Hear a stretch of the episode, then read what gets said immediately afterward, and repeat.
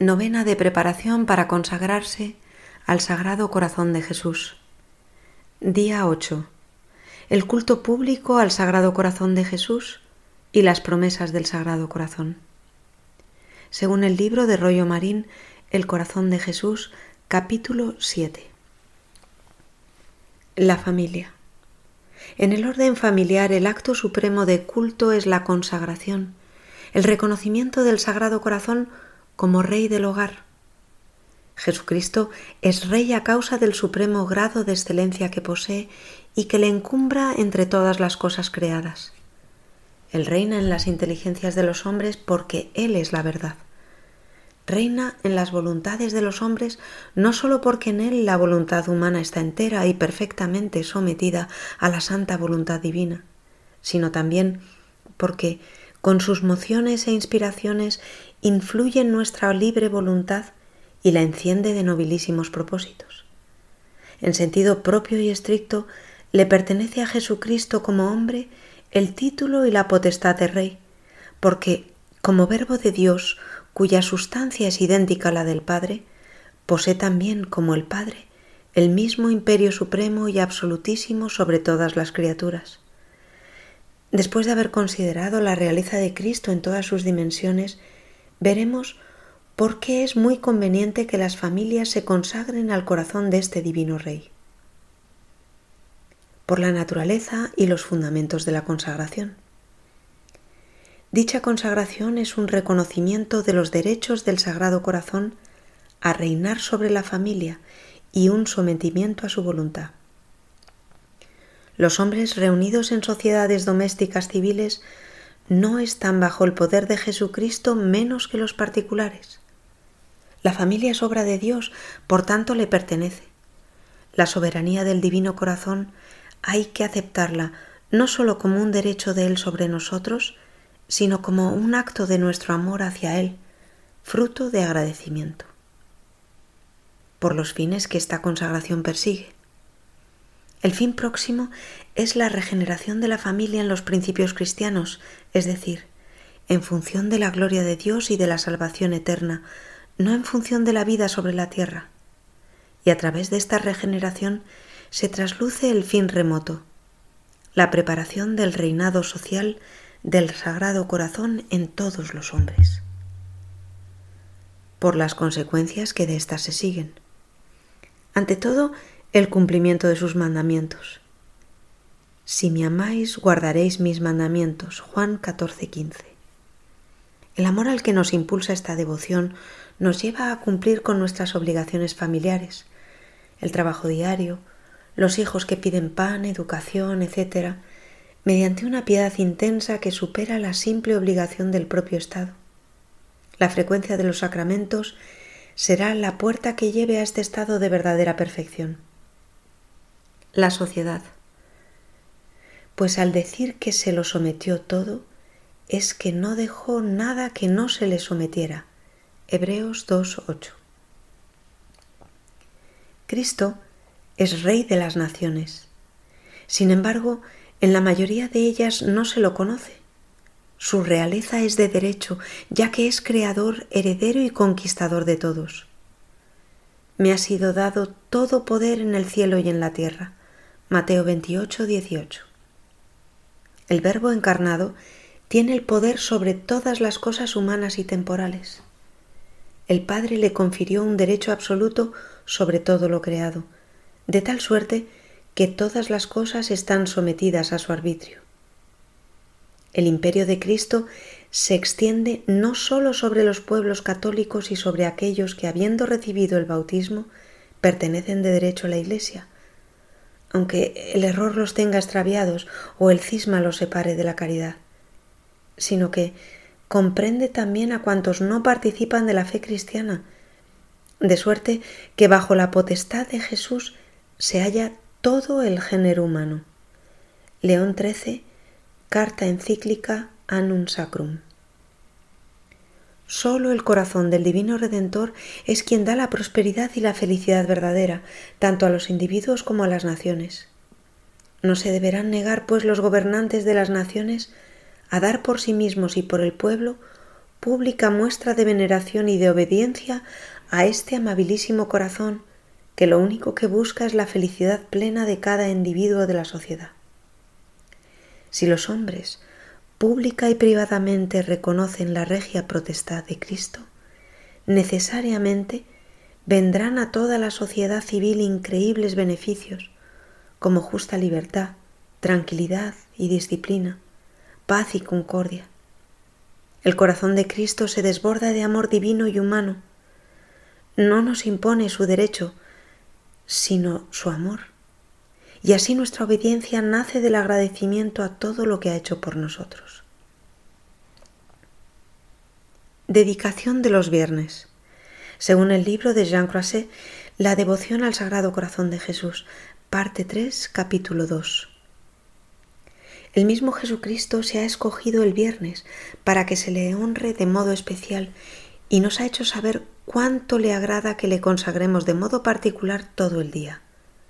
Él mismo le expresó este deseo a Santa Margarita María, pues un día de la octava del Corpus, mientras la santa se hallaba delante del Santísimo Sacramento, se le apareció Jesús y le dijo que para corresponderle debía hacer lo que tantas veces le había pedido.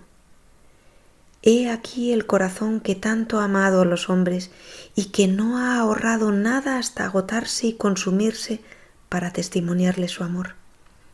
Y en compensación sólo recibe de la mayor parte de los hombres ingratitudes y desprecios. Pero lo que más me duele es que se porten así los que se me han consagrado. Por eso te pido que el primer viernes después de la octava del Corpus se celebre una fiesta especial para honrar a mi corazón, reparando de algún modo tantos ultrajes. Que se comulgue dicho día para reparar el trato indigno que he recibido mientras se encuentra expuesto en el altar. Y yo te prometo que mi corazón se dilatará para esparcir con abundancia su divino amor a los que le honren así. ¿Y por qué quiso Jesús escoger el viernes? Porque es un día en el que nuestro Señor nos dio grandes pruebas de su amor. En él nos lavó de nuestros pecados con su sangre y nos dio por herencia la gloria eterna.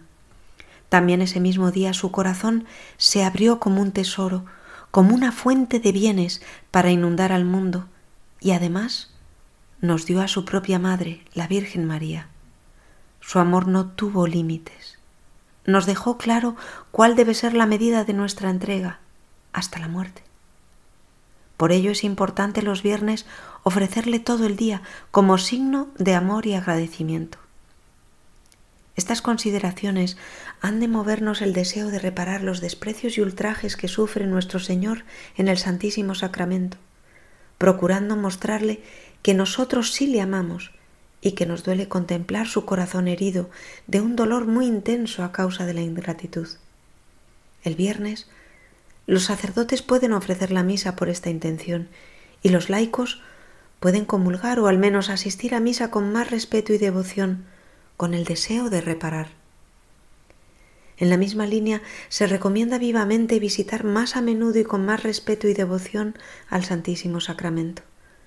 Si no podemos hacerlo personalmente, podemos adorarle por lo menos en espíritu desde el lugar en que nos hallamos, supliendo con actos. Es importante guardar algo más de silencio, andar menos disperso y algo más recogido. También es bueno hacer alguna obra de caridad o alguna mortificación, ya sea interior o exterior, hemos de rezar, a ser posible las oraciones al Sagrado Corazón de Jesús y pedirle que vele por toda la Iglesia, en particular por todos los que le aman con ternura y para que les preserve del maligno. Nuestro Señor dejó doce promesas a los devotos de su Sagrado Corazón. Estas prometen resistencia a la tentación, consuelo a los afligidos, paz a las familias, misericordia al pecador, alta santidad a las almas fervorosas, valor para los corazones fríos. Aseguran fuerza y valor en nuestro lecho de muerte y nos hablan del don de la perseverancia final y de un refugio en el corazón de Jesús en el último momento de la vida. Como decía Santa Margarita María, Estas promesas encierran el misterio del amor de Dios y son como el último invento de su caridad ilimitada. A continuación explicaremos el significado de cada una de ellas. Primero, daré a las almas devotas todas las gracias necesarias para su estado de vida. Los deberes de nuestra vida diaria son numerosos y a menudo difíciles. Dios nos concede en respuesta a la oración y a la recepción de los sacramentos todas las gracias necesarias para nuestro estado de vida. Hay también gracias extraordinarias que Él da a sus amigos especiales. Estas son las más eficaces, las más abundantemente dadas a los devotos del Sagrado Corazón. Segundo, voy a establecer la paz en sus hogares. La paz es la tranquilidad del orden, la serenidad de la mente y con sencillez de corazón el vínculo de la caridad, como decía San Agustín. En el corazón de Jesús se encuentra la verdadera paz que hace que la casa sea su reflejo y el anticipo del hogar celestial. Jesús mismo ordenó a sus discípulos, en cualquier casa donde entréis, decid primero, paz a esta casa. Lucas 10, 5. Tercero, voy a consolarlos en todas sus aflicciones. El deseo de consolar a los tristes es la marca de un corazón noble y amable, y el Sagrado Corazón es el más noble y generoso de los corazones. No nos consuela necesariamente liberándonos de la tristeza y aflicción, pues Él conoce el valor inmensurable de la cruz, y por medio de ella tenemos que espiar nuestros pecados, pero por su gracia Él hace que lo doloroso sea tolerable. Cuarto, voy a ser su refugio seguro en la vida y sobre todo en la hora de la muerte. El costado de Cristo se abrió para demostrar que la divina providencia quiso que todos los hombres encontrasen en su corazón un refugio seguro contra los enemigos de nuestra salvación. En él podemos encontrar protección, fuerza en nuestra fragilidad, perseverancia en nuestra inconstancia, refugio seguro en los peligros, fatigas de la vida y en la hora de la muerte. Quinto, voy a conceder abundantes bendiciones sobre todo a sus empresas temporales y espirituales. Dios es amor. Él está dispuesto a dar a sus hijos abundantes bendiciones temporales, siempre que no pongan en peligro nuestros intereses eternos. Su especial providencia protege y vela por los devotos al Sagrado Corazón con gran amor y ternura. Sexto. Los pecadores encontrarán en mi corazón la fuente y el océano infinito de la misericordia. En la tierra el corazón de Jesús estaba lleno de misericordia hacia todos. Ahora, en su humanidad glorificada en el cielo, Jesús sigue mostrando su misericordia sin límites viviendo siempre para interceder por nosotros. Hebreos 7:25. Séptimo. Las almas tibias se harán fervorosas. El Espíritu Santo expresa un disgusto profundo para un alma tibia. Conozco tus obras. No eres frío ni caliente. Ojalá fueras frío o caliente. Por eso, porque eres tibio, te vomitaré de mi boca. Apocalipsis 3, 15, 16. El remedio para la tibieza es la devoción al Sagrado Corazón, que vino a traer fuego sobre la tierra, es decir, a inspirar a los fríos y tibios un nuevo amor y temor de Dios. Octavo. Las almas fervorosas alcanzarán mayor perfección. Esta devoción tiene como su fruto especial transformarnos en gran semejanza a nuestro Señor a través de la devoción al amor del Sagrado Corazón, se dará paso a un celo ardiente por igualar nuestros intereses a los de Jesús. Enciende en nuestros corazones el fuego del amor divino que, como dice San Pablo, es el vínculo de la perfección. Colosenses 3:14. Noveno. Bendeciré a cada lugar en el que se exponga y se venere una imagen de mi sagrado corazón. Las imágenes religiosas son una poderosa y atractiva fuente de inspiración. En el Sagrado Corazón podemos leer el infinito amor de Jesús hacia nosotros. En su pasión y muerte nos muestra su corazón, cortado y abierto por la lanza, todo resplandeciente como un horno ardiente de amor cuyas llamas aparecerán brotando desde la parte superior. Está rodeado de espinas, el angustiante golpe de amor ignorado. Quizás esto siempre nos impulse a los actos de amor y de generosidad. Décimo.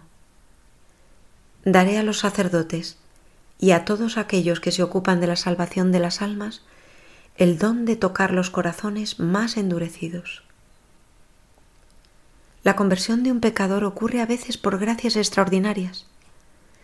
Dios nunca va a forzar la libre voluntad de un ser humano, pero Él puede otorgar gracias con las cuales impulsa al pecador a vencer la actitud rebelde que tienen las almas pecadoras más obstinadas. Esto, entonces, es lo que ocurre en el caso de los sacerdotes que están animados con gran devoción al Sagrado Corazón. Undécima. Los que propaguen esta devoción tendrán sus nombres escritos en mi corazón y nunca serán borrados. Estas palabras implican una amistad fuerte y fiel de Cristo mismo con los promotores de la devoción y nos presenta el libro de la vida de San Juan. No voy a borrar su nombre del libro de la vida. Apocalipsis 3:5.